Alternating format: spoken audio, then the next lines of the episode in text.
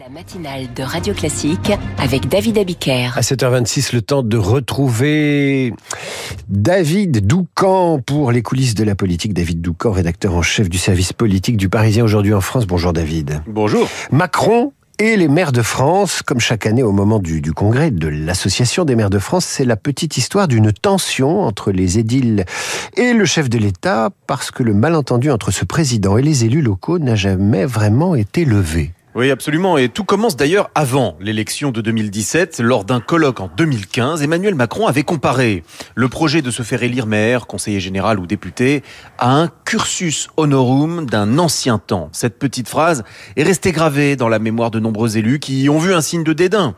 Et depuis, le soupçon du mépris n'a jamais réellement disparu. Il fut renforcé par la suppression de la taxe d'habitation, perçue par les maires comme une dépossession, malgré la compensation à l'euro. Puis il y eut les sifflets lors de la venue d'Emmanuel Macron au premier congrès des maires de son mandat, euh, de son premier mandat. Affront euh, dont le président parle encore aujourd'hui en privé lorsqu'il explique qu'il préfère ne plus venir et inviter un millier de maires à l'Élysée.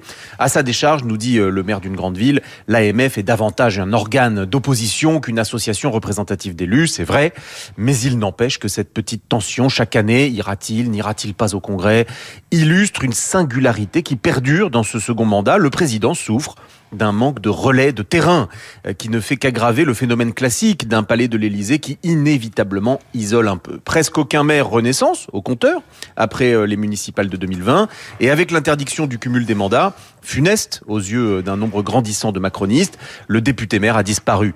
L'ancien temps, celui du cursus honorum, avait peut-être du bon finalement.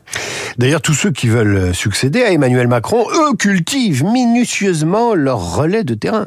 Oui, euh, comme pour euh, se distinguer de celui à qui ils veulent succéder. Euh, Gérald Darmanin n'est jamais loin de sa circonscription de Tourcoing et il reçoit des maires au ministère dans le cadre de ce qu'il a appelé les rencontres de Beauvau. Bruno Le Maire a une boucle WhatsApp avec plus de 200 élus et organise régulièrement des visioconférences avec les édiles. Même Elisabeth Borne a perçu le danger du manque de relais de terrain. La première ministre invite depuis le mois de juin des maires à déjeuner par petits groupes à Matignon sans ordre du jour particulier pour des conversations à bâton rompu. Bref, euh, la Macronie se prépare euh, parce qu'elle sait qu'elle n'en a pas fini avec le procès en déconnexion que ses adversaires instruisent depuis 2017 et ils continueront jusqu'en 2027.